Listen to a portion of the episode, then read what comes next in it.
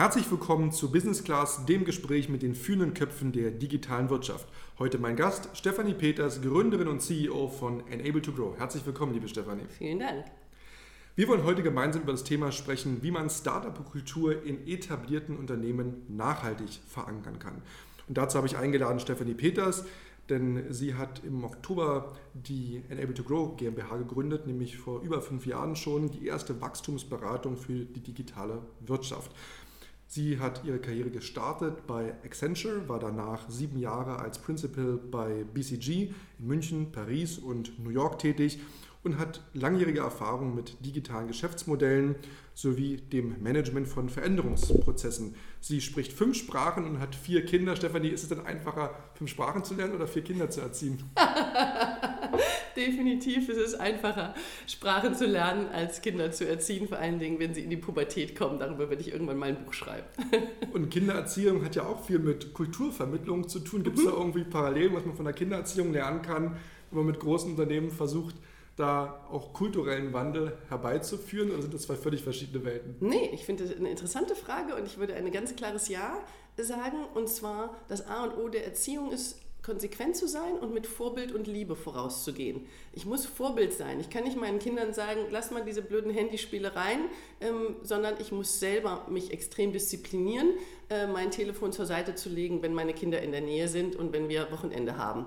Und genau das ist für die Vorstände und Führungskräfte, die Digitalisierung in ihren Unternehmen vorantreiben wollen und ein neues Mindset schaffen wollen, genauso wichtig. Ich muss auch selber Akzente setzen und ich muss selber ganz vorne dabei sein, sowohl die Kompetenz haben, als auch in Verhaltensweisen ähm, mich wirklich umstellen und sagen, jetzt machen wir mal einen agilen Workshop und nicht wie immer. Ähm, insofern ganz klare Parallele, ich muss Vorbild sein und ich muss konsequent sein in dem, was ich tue, dann hat das auch Wirkung. Die Gründungsidee von Enable to Grow war ja nicht von Anfang an zu sagen, ich vermittle jetzt sozusagen Corporates mit Startups, sondern auf der einen Seite war bei dir das Thema digitale Unternehmen zum Wachsen helfen, auf der anderen Seite aber auch ähm, den Konzernen und Mittelständlern ähm, die Digitalisierung äh, nahezubringen, um bei der digitalen Transformation zu helfen. Aber beide Welten gehören ja doch irgendwo untrennbar zusammen. Ähm, zwei Drittel aller klassischen deutschen Unternehmen wünschen sich mehr Innovation, mehr Veränderung und jeder geht das ja auch etwas anders an. Diese Veränderungen sind sehr komplex. Die einen machen ein Startup-Hub, die nächsten machen Corporate Venturing, die nächsten sagen, wir bauen jetzt ähm, selber. Ähm, wie nähert man sich denn diesem Prozess, was für einen als Unternehmer der richtige Weg ist, den man gehen sollte? Weil viele sagen ja auch, oh, nur weil die jetzt auch in Berlin ein Startup-Hub oder einen Inkubator machen oder einen Accelerator, müssen wir das jetzt auch machen? Also wie, wie sind da die ersten Schritte rauszufinden, was ist für mich als Unternehmer der richtige Weg? Der richtige Weg ist, wirklich sich selber als Unternehmen darauf zu besinnen, wofür stehen wir, wo sind wirklich unsere Kernkompetenzen, was ist unsere DNA. Eine DNA lässt sich ähm, nur ein bisschen verändern, aber man muss gerade, wenn man ein hundertjähriges Unternehmen ist oder älter, einfach ehrlich zu sich selbst sein und sagen, was sind wirklich unsere Kernkompetenzen, unsere wirklichen Assets und wie transformieren wir die in Zukunft, sodass wir weiterhin zukunftsfähig bleiben. Ähm, und da wird, glaube ich, der größte Fehler gemacht, sich diese Frage nicht so ehrlich zu beantworten, auch schon gar nicht richtig zu stellen, sondern sehr oft sozusagen dem Trend nachzugehen und sagen, ach, die machen das jetzt auch und ein Accelerator in Berlin aufbauen oder ein Incubator ist jetzt ganz cool, kann man ja nichts mit falsch machen, machen wir mal. Ist auch nicht schlimm, wenn man bereit ist, rum zu experimentieren und zu sagen, das ist jetzt einfach mal ein bisschen Spielgeld, wir beteiligen uns jetzt mal hier und bauen mal da. Aber wenn man meint, äh, wenn man den Anspruch hat, es ist wirklich es soll eine durchdachte Digitalstrategie fürs Unternehmen sein, dann fange ich bitte genau da an, mich erstmal mit meinem eigenen Status quo zu beschäftigen und fange auch von Anfang an an, meine Mitarbeiter mitzunehmen und baue nicht nur Feigenblätter um mich herum. Das ist der zweite Aspekt ich muss auch was machen, was das Kerngeschäft mit bewegt, was die aktuellen Mitarbeiter bewegt und nicht nur sagen, ich hole mir jetzt 20 Top Digital Natives, setze die nach Berlin und die sollen mal crazy Ideas haben. Ich muss den Link herstellen zwischen dem Neuen und dem Alten und ich muss dem Alten etablierten, die ja meistens auch die Umsatzbringer noch sind, ja, klar vermitteln, dass sie nicht abgeschrieben sind, sondern dass es wichtig ist, beide Welten miteinander gut, gut zu verbinden. Nun ist es ja manchmal gerade in großen Organisationen schon schwer, wenn mal eine neue Software eingeführt wird oder man möchte mal eine Abteilung umorganisieren, wo viel, viel Widerstand da ist. Keiner mag Veränderungen. Ja, das liegt in der Natur der Debatte. Und gerade die Digitalisierung bringt ja massive Änderungen in unserem Privatleben, aber auch natürlich in Unternehmen und Organisationen mit sich.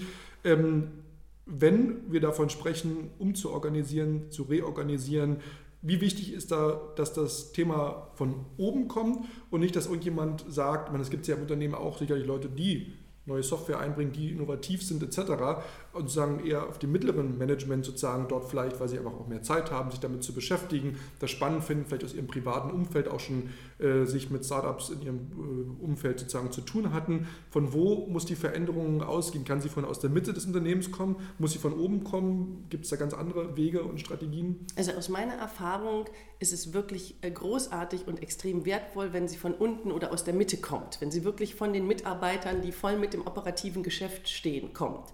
Ähm, wenn ein paar Mitarbeiter sich zusammentun und sagen, wir haben hier eine Idee, wir möchten gerne was umsetzen. Das Wichtige ist, dass, dass sie dann von oben nicht blockiert wird, sondern voll getragen wird. Dass sich am besten ein Vorstand findet, der sagt, super, und ich stehe ein als Mentor, ich stelle sicher, dass ihr den Freiraum für diese Idee habt, die ihr verdient für die nächsten sechs Monate. Und solche Programme gibt es ja auch richtig von, von großen Unternehmen, die sagen, prima, wenn ein, ein Mitarbeiter mit einer innovativen Idee kommt, dann wird er für sechs Monate geschützt, dann darf der sozusagen statt seiner normalen operativen Arbeit da voll einsteigen. Also ich glaube, es ist immer ein Zusammenspiel der Ebenen. umso mehr von unten von der Basis kommt, umso besser. Aber ich muss von oben sicherstellen, dass ich den Platz einräume, äh, es voll unterstütze und auch dann, wenn es nach sechs Monaten nicht geklappt hat, äh, demjenigen gar keine Nachteile gebe, sondern im Gegenteil ihn noch weiterhin lobe, dass er das probiert hat. Ja? Das ist, glaube ich, diese ähm, wunderbare Fehlerkultur, von der immer gesprochen wird. Ich würde lieber sagen Lernkultur, aber an Fehlern, es ist kein Scheitern, sondern es ist eine großartige, mutige ähm, Aktion, mal zu sagen, ich habe hier eine Idee und die würde ich gerne umsetzen. Ähm, und dazu gehört natürlich auch die Erfahrung, dass es mal nicht klappt. Wenn wir von Startup-Mentalität und Kultur sprechen, kann man das ja mal so ein bisschen auch aufdröseln in drei Bereiche. Zum einen ist es ja wirklich die Kultur als solches. Mhm. Man duzt sich, man hat flache ja. Hierarchien, man kann remote ähm, arbeiten, alles ist äh, vermeintlich locker den Hund und mitbringen, easy, genau. genau. Ähm, es hat einen organisatorischen Teil, ne, was eben Hierarchien, Strukturen angeht, dass eben jeder auch mal zum CEO einfach ins Büro gehen kann und sagen, du pass mal auf, mir ist das alles eingefallen, lass uns doch mal gerade drüber reden. Aber natürlich auch eine, eine technische äh, Komponente, was Software angeht, was Tools angeht, ja. wie arbeite ich, bring your own device äh, und solche Themen. Ähm, und das ja selber auch schon oft erlebt, ähm, diese Kultur auf der einen Seite, die dann in Berlin oder auch in den, in den Hubs und Außenstellen dann hier gelebt wird. Und auf der anderen Seite, wenn man dann irgendwo ähm, mitten in Deutschland ist, im Mittelständler, wo der mit Schlips und Kragen, wo der Unternehmensname auf dem weißen Hemdkragen aufgedrückt ist, wo man einen Pin und eine Nadel bekommt alle fünf Jahre und noch die goldene Uhr zum Abschied, ähm, wo wirklich ja also die Unterschiede nicht größer sein könnten. wie bringt man denn diese Welten ähm, zusammen, dass sich, und hier müssen sich ja beide wohlfühlen, das sind ja nicht dann der sozusagen die Kollegen, die irgendwo dann in einer, in einer wilden Anführungsstrichen in the middle of nowhere sitzen, dass die die dummen sind, oder es gibt ja auch kein 100% richtig oder falsch, es sind ja zwei Welten, die irgendwo zusammengebracht äh, werden müssen. Wie geht man es an, wie schafft man das? Mit gegenseitiger Wertschätzung.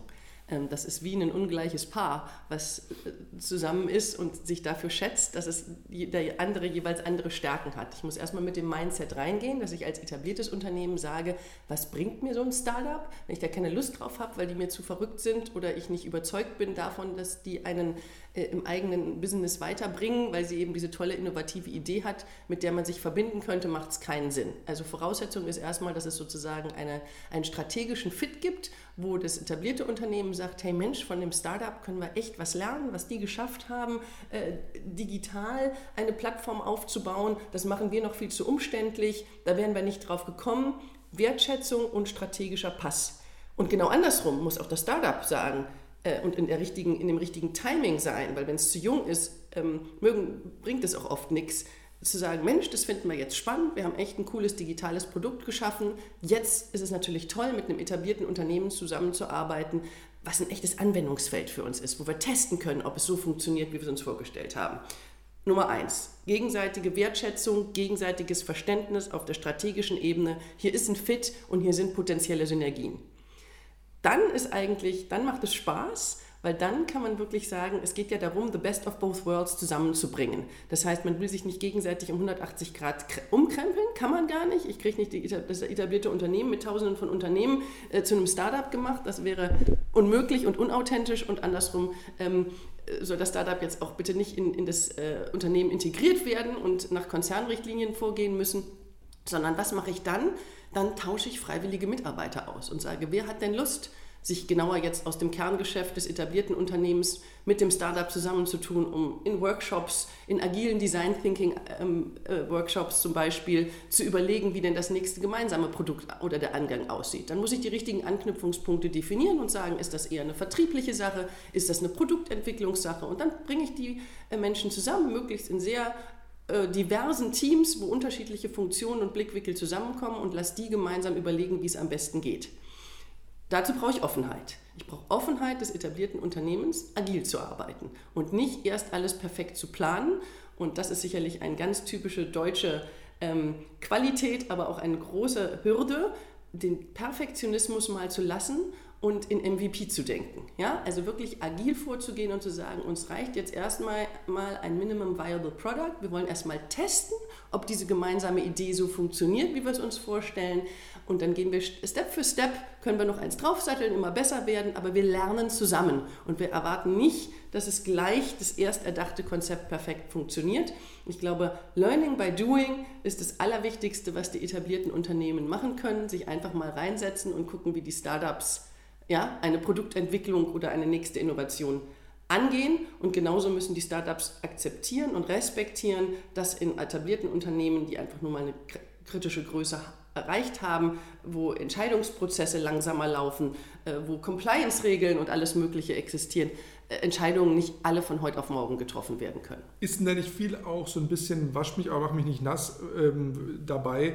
Denn auf der einen Seite möchten die großen Unternehmen alle mehr Start-up, mehr Start-up-Mentalität. Auf der anderen Seite, wenn es denn soweit ist und dann die ersten coolen, hippen Typen äh, dort auflaufen, dann merkt man ganz schnell auch, wo dann eben auch kulturell die, man an Grenzen stößt. ja, definitiv. Ähm, das ist, das ist ein interessantes Phänomen. Aber ich denke, der, der Schlüsselfaktor ist hier, wen hole ich mir ins Unternehmen? Also jetzt sind wir ja mehr in der Perspektive, ich, ich hire mir einen CDO. Ja? Das ist dann so ein cooler Digital Native oder auch nicht. Da muss ich natürlich mit sehr viel Fingerspitzengefühl vorgehen. Wer ist der richtige Brückenbauer, der sowohl einen neuen Spirit hier reinbringt, als auch unsere alte Mannschaft versteht? Ja? Und das ist eigentlich aus meiner Sicht ein ganz klassischer, guter Talent Acquisition äh, Job den ich, wo ich mir überlegen muss, wie komme wie komm ich als Brand rüber? Habe ich einen Employer-Brand, der auch digitale Leute anzieht? Und wie müssen die ersten Leute, die ich hier reinhole, um ein neuen, neues Startup-Mindset reinbringen, was müssen die tatsächlich für ein Profil sein?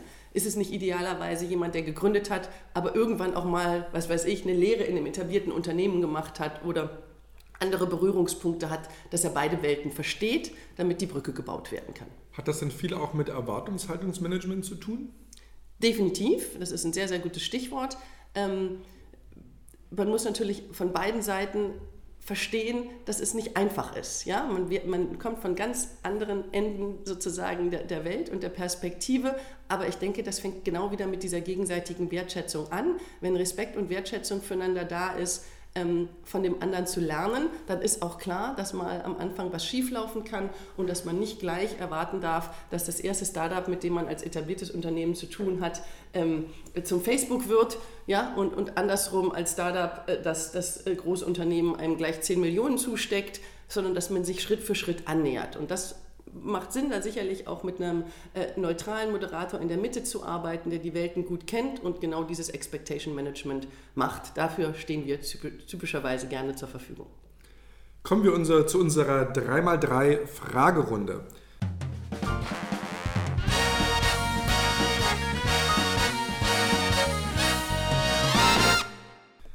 Erste Frage. Was sind deine drei Top-Strategien, um deinen Arbeitsalltag zu organisieren? Erstens, ich habe eine Kinderfrau, Fulltime, und die nimmt mir wirklich unter der Woche alles Private, was mit Kindern zu tun hat, ab. Zweitens, ich bin, glaube ich, ein gut organisierter Mensch. Ich setze klare Prioritäten äh, und überlege mir jeden Tag, was habe ich heute wirklich zu tun, was sind die drei Dinge, die ich definitiv schaffen muss. Und so gehe ich in den Tag und ziehe das auch von den Prioritäten durch. Ähm, dann bleiben halt mal viele E-Mails hängen, aber wenigstens sind die wichtigen drei Themen geschaffen. Und ähm, Drittens, ich setze auch ein Fazit am Ende des Tages und sage, okay, ähm, wie ist das heute gelaufen, wie war der Tag, ähm, gute Kundenmeetings gehabt und äh, mache mir dann einfach auch Notizen, was ich noch daraus ziehen kann, daraus lernen kann, das von dem, den Mühen und den Aufwänden, die man reinsteckt, auch möglichst viel hängen bleibt und die Effektivität ständig erhöht werden kann. Frage 2. Was sind deine drei meist genutzten Apps? MyTaxi, definitiv. HelloFresh. Wir bestellen unser Essen über HelloFresh und das ist einfach großartig, die Menüs mit meinen Kindern zusammen auszuwählen.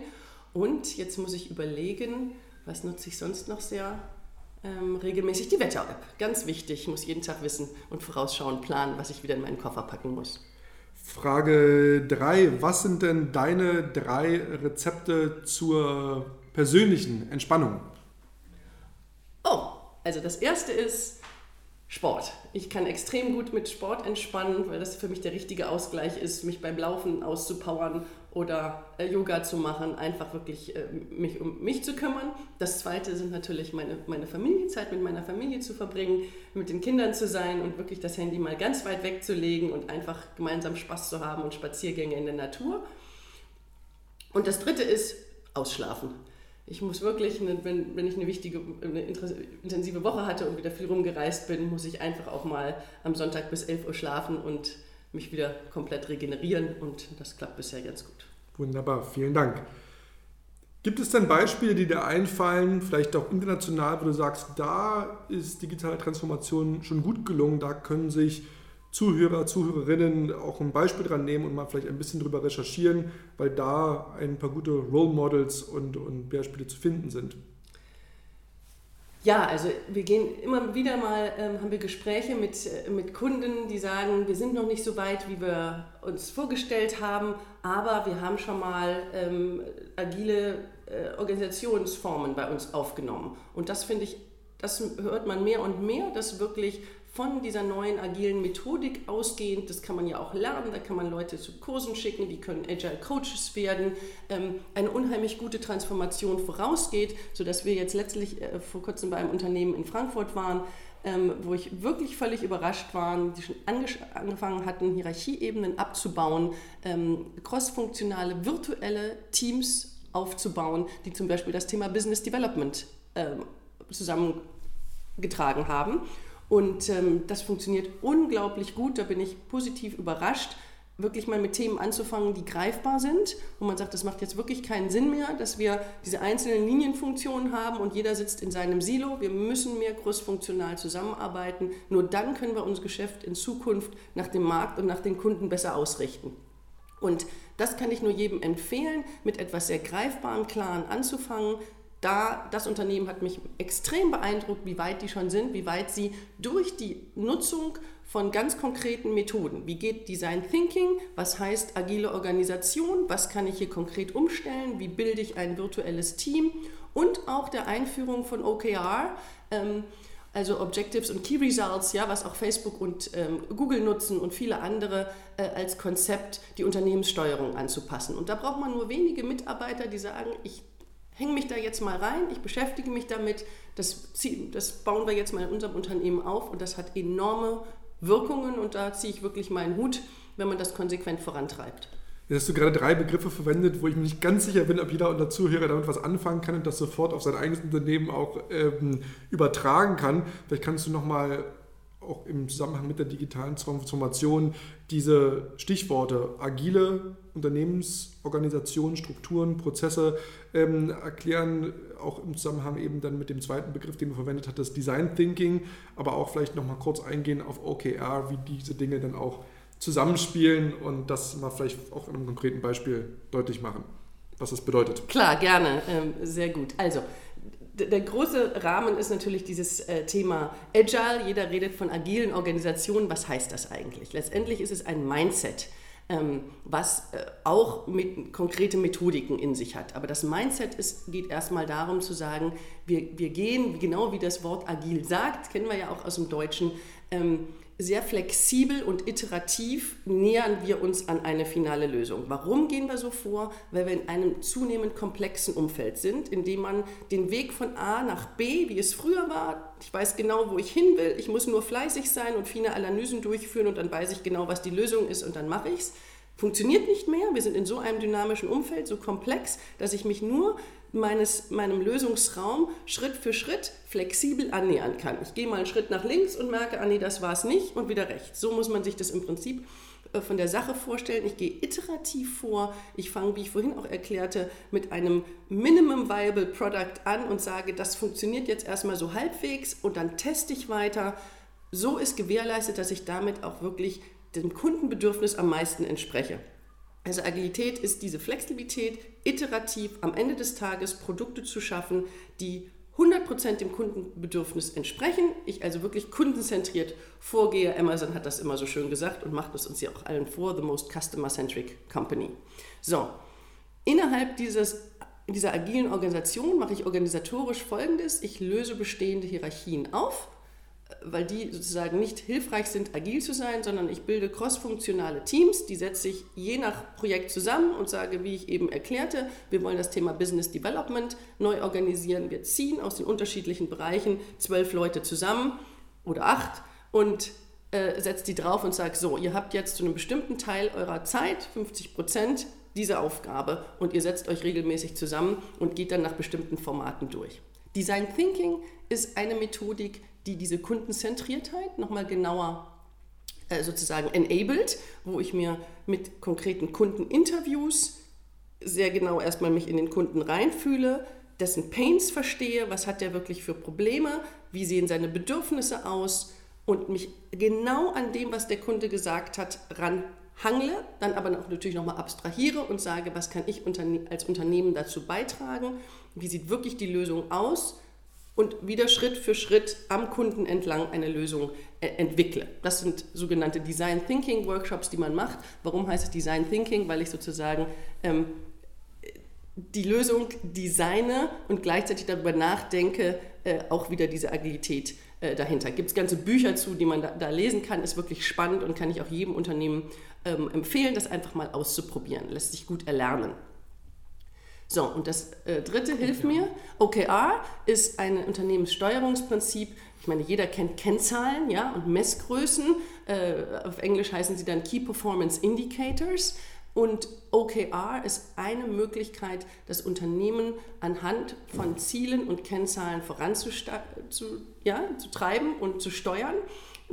Und das, das Prinzip von OKR ist, ich habe einerseits Ziele, Objectives, die ich festlege, und zwar jeder Mitarbeiter für sich, jede Abteilung für sich, ähm, auf, auf, unterschiedlichen Ebenen und Stufen und gleichzeitig Key Results. Also was soll als Endergebnis wirklich zum Schluss rauskommen? Und das Schöne ist, die legt jeder für sich fest, entweder gemeinsam im Team als Abteilung oder jeder für sich individuell und die dienen dazu, sich selber ähm, zu motivieren, selber ein klares Ziel vor Augen zu haben. Es geht weniger darum, dass dann ein Controller kommt und genau nachhakt, ob Thilo jetzt genau seine ähm, Ziele erreicht hat. Aber es ist eine extrem hilfreiche Übung, sich selber zu committen und zu sagen, das ist mein Ziel, das sind die konkreten Ergebnisse, die bei rauskommen sollen. Und dazu stehe ich erstmal und wenn am Ende des Tages 80% rausgekommen sind, ist das ein gutes Learning für mich und wenn 120% rausgekommen sind, ist auch gut. Aber es ist eine sehr schöne Methodik, wie gesagt, die auch Facebook und Google äh, anwenden, um sich möglichst hohe Ziele zu stecken und effektiv zu sein. Wenn ich nun Workshops gemacht habe, neue Prozesse eingeführt habe, mir viel Mühe gegeben habe, dass alles äh, seinen äh, guten Weg geht und auch offen bin und dennoch merke, da ist eine Abteilung, da sind doch ein, zwei Leute, die doch Widerstand geben und da nicht so richtig mitziehen, ähm, was sind da Erfahrungswerte oder Dinge, wo man auch Leute, die vielleicht doch eher noch skeptisch sind und die eher auch äh, im Modus sind Besitzstandswahrung, vielleicht doch motivieren kann, mitnehmen kann. Schickt man die einfach mal eine Woche nach Berlin auf Zwangs-Startup-Urlaub oder was ist da die äh, Möglichkeit, auch Leute, wo man das Gefühl hat, da sind noch Resistenzen da, die haben noch nicht erkannt, äh, wo es hingeht in der Welt ähm, und wie sich die Welt um uns herum ähm, verändert. Wie geht man mit solchen hartnäckigen Kandidaten um? Ja, das ist natürlich ein ganz normales Phänomen und ehrlich gesagt, wenn es nur ein paar von denen sind, dann kann schon jedes Unternehmen froh sein. Wenn es über die Mehrheit ist, dann wird es wirklich schwierig. Man muss einfach extrem mit Verständnis und Feingefühl reingehen. Natürlich kann ich, wenn ich so brachial drauf bin, das hört man auch immer wieder in Unternehmen zu sagen, ach, wissen Sie was, die interessieren uns nicht, die gehen früher und, oder später. Ja, aber man muss ehrlich zu sich sein und sagen, erstens wäre es schade, ähm, und ja, diese Mitarbeiter nicht mitzunehmen. Ähm, manche muss man einfach ein bisschen mehr stupsen und zweitens kann man sich das vom Unternehmen her oft gar nicht leisten, weil genau diese Menschen ihr Kerngeschäft oft sehr, sehr gut führen und deswegen in den Besitzstandswahrung gehen, weil sie sagen, Augenblick mal, ich äh, bringe hier immer noch den meisten Umsatz, ihr gebt das Geld aus und da kommt noch nichts bei raus und deswegen sehe ich gar nicht ein. Ja? Und, und, und bei, in solchen Verhaltensweisen muss man einfach wirklich mit Verständnis und guten Gesprächen aus meiner Erfahrung vorgehen. Da sind auch äh, Coaches gefragt, da sind feinfühlige Führungskräfte gefragt, sich wirklich mal one-on-one, eins zu eins mit den Menschen auseinanderzusetzen und sagen, wo hakt es denn? Die Idee, die dann vielleicht nicht zwangsmäßig, aber doch äh, einen klaren Impuls zu setzen und vorzuschlagen, wie wäre es denn mit einem einwöchigen Seminar? Es gibt inzwischen ganz coole Anbieter, äh, die wirklich einem das Thema Digitalisierung näher bringen, ähm, zu ermöglichen. Ist großartig, weil letztendlich kommt die Angst und die Bedenken sehr oft aus der Inkompetenz. Ich verlasse meine Komfortzone, ich muss in einen Bereich inhaltlich rein, wo ich nicht mehr der Experte bin.